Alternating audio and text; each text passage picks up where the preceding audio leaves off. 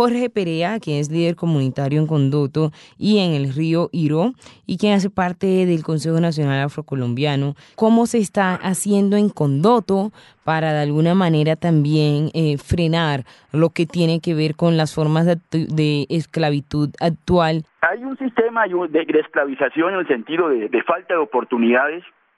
en el sentido de desplazamiento, de los territorios para que la gente foránea vaya a usufructuar los recursos nuestros. Así ha pasado con el tema de la madera, con el tema de la minería y últimamente pues por la cuestión de violencia, con el tema del desplazamiento para de los territorios para desarrollar los cultivos de uso ilícito como la droga, la, la coca. Entonces digamos que en Colombia sistemáticamente desde una concepción social y una concepción institucional del Estado le ha negado las oportunidades a, estos, eh, a estos pueblos asentados en la costa del Pacífico, básicamente las comunidades negras y las comunidades indígenas. El Estado, desde su política, ha venido restringiendo eh, las inversiones y las formas de desarrollo, tanto así que el Pacífico lo declararon como zona de reserva y como zona de zona de reserva y, por tanto entonces no, no le hacían las inversiones que se necesitaban acorde con el resto del país, porque precisamente como son zonas de reserva, no era urgente ni necesario para los eh, gobernantes de todo el país desarrollar el área. En la medida que los recursos fueran de su interés, en esa medida hacían las inversiones que les beneficiara o les facilitara eh, el desarrollo o explotación de los recursos de forma extractiva, o sea, en el tema de la minería, el tema de la madera, y el tema, por ejemplo, de la pesca, que eran eh, unas economías de enclave de forma extractivista. Entonces, digamos que entonces, eh, esta, esta, esta población, para subsistir, recurrió a su tradición y a reconstruir nuevamente su cultura y su forma de convivencia. Por eso hay un, hay un abismo de, en el desarrollo del centro del país con la concepción de desarrollo que tenemos en el Pacífico. Porque en el Pacífico entendimos que había que primero conocer el territorio, el entorno donde, donde nos desenvolvemos y asimismo darle un uso racional a los recursos tanto naturales, renovables y no renovables. Por eso tenemos esa visión, esa percepción y concepción del mundo y de nuestro universo.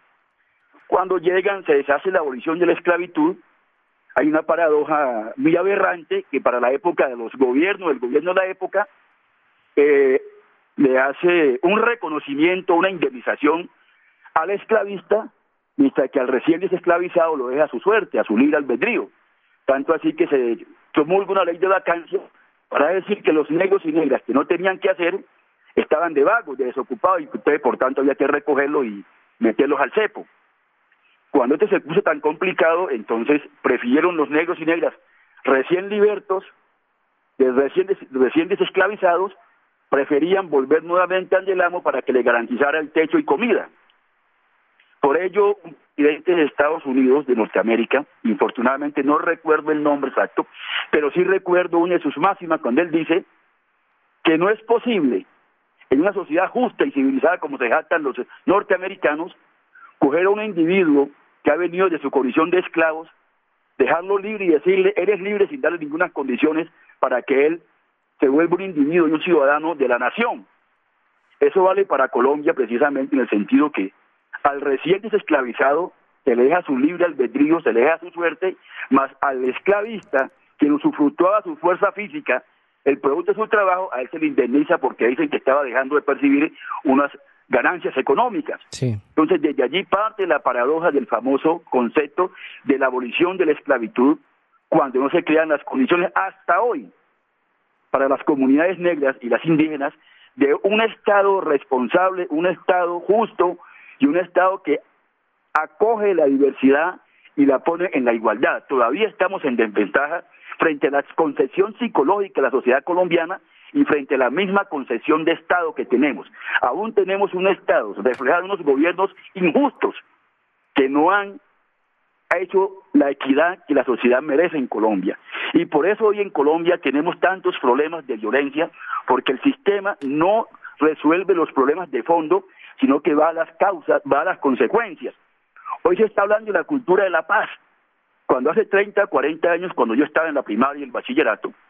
nos daban tres materias fundamentales, psicología, filosofía y la famosa urbanidad de maestro Carreño. Esos estudiantes eran ciudadanos ejemplares que aún tenemos sembrada en la mente un comportamiento como ciudadanos y ciudadanos, gente formada. Hoy tenemos gente con mucho conocimiento, pero que no tiene formación, ni compromiso, ni identidad de,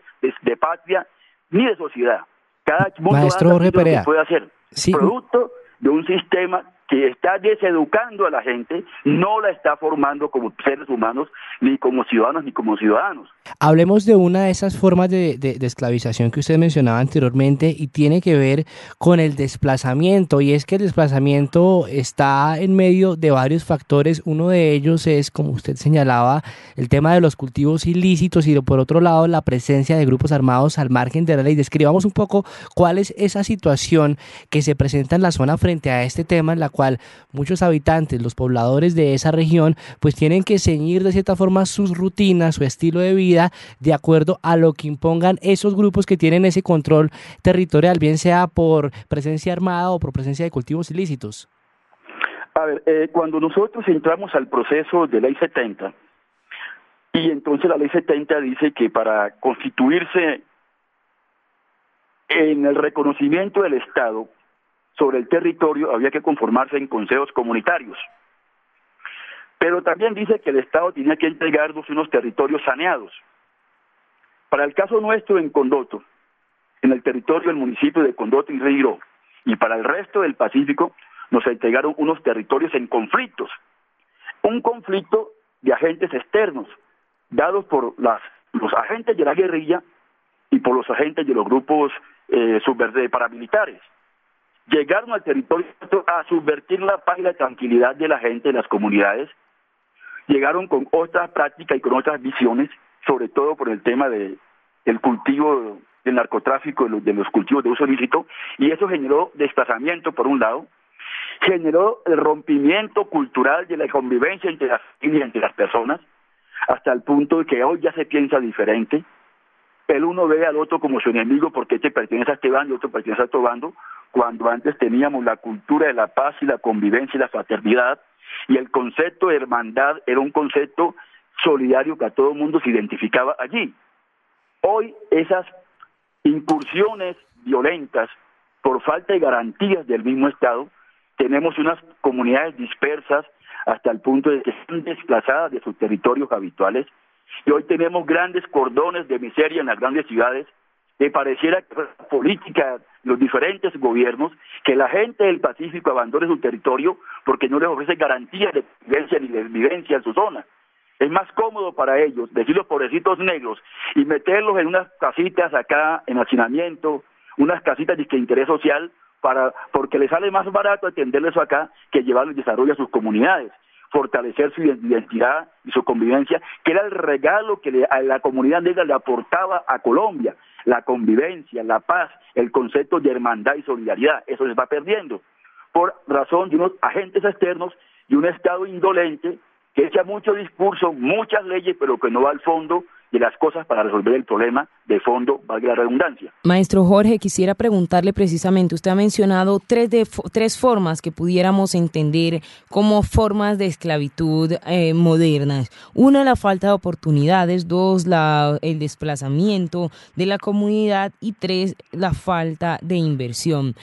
¿Qué hacer desde la comunidad de alguna manera para hacer frente a estas situaciones y, por supuesto, aportar el desarrollo de la región, maestro Jorge? Hay unas cosas que nosotros hemos venido analizando y a una autocrítica interna. Por ejemplo,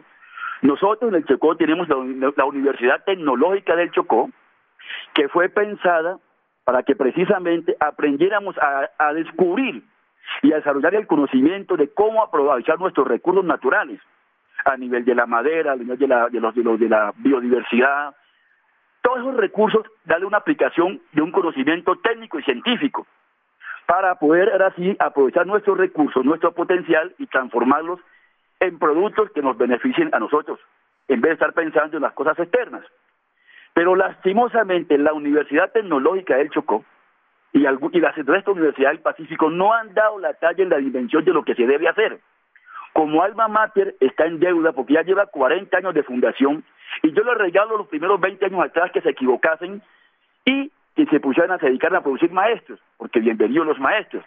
Pero se dedicaron a producir maestros para que mejoraran su situación, los licenciaron, los escalafonaron, pero para que su bienestar económico personal se mejorara. Pero no maestros para producir conocimiento científico e investigación, para aprovechar y entender y conocer los recursos que tenemos, cómo aplicarlos y cómo aprovecharlos para generar desarrollo. Y un Estado central que de aposta siguió la corriente porque tampoco están interesados en que esta gente se capaciten, se desarrollen, porque les interesan los recursos de la zona, más no las personas. Y amén de que nosotros estamos cayendo en la trampa y los profesionales científicos no han entendido que tenemos que construir identidad de pueblo para poder entender que ese territorio tenemos que desarrollarlo principalmente con nuestro protagonismo. Y ese es el gran reto que tenemos, independientemente de que el gobierno central o el Estado central nos apoye o no, es crear la conciencia interna nuestra, que cuando tengamos claro, el Estado colombiano tendrá que facilitar las cosas porque nosotros se lo vamos a ganar por la fuerza de los hechos y la conciencia y la identidad del pueblo. Maestro, y es muy importante esta parte última que usted menciona acerca de la, de, la función y la responsabilidad académica. En el Pacífico, uno de los llamados más importantes que se está haciendo durante estos últimos días o durante la actualidad es el hecho de que no exista una, una carrera o no, no prime una carrera de economía, por ejemplo, una carrera eh, de lo que tiene que ver con la parte de la minería, siendo siendo la base un poco también de la economía del Pacífico colombiano. Digamos que usted ha, mencionado un punto muy, muy importante y es precisamente el hecho de centralizar la educación o centralizar la academia y, y, pues eh, direccionarla hacia un solo punto, ¿no? Y olvidándose del contexto, obviando el contexto que envuelve al Pacífico colombiano. Maestro Jorge, muchas gracias por habernos acompañado. Muchas gracias a ustedes por la oportunidad de dirigirme a nuestras comunidades y al pueblo colombiano en general.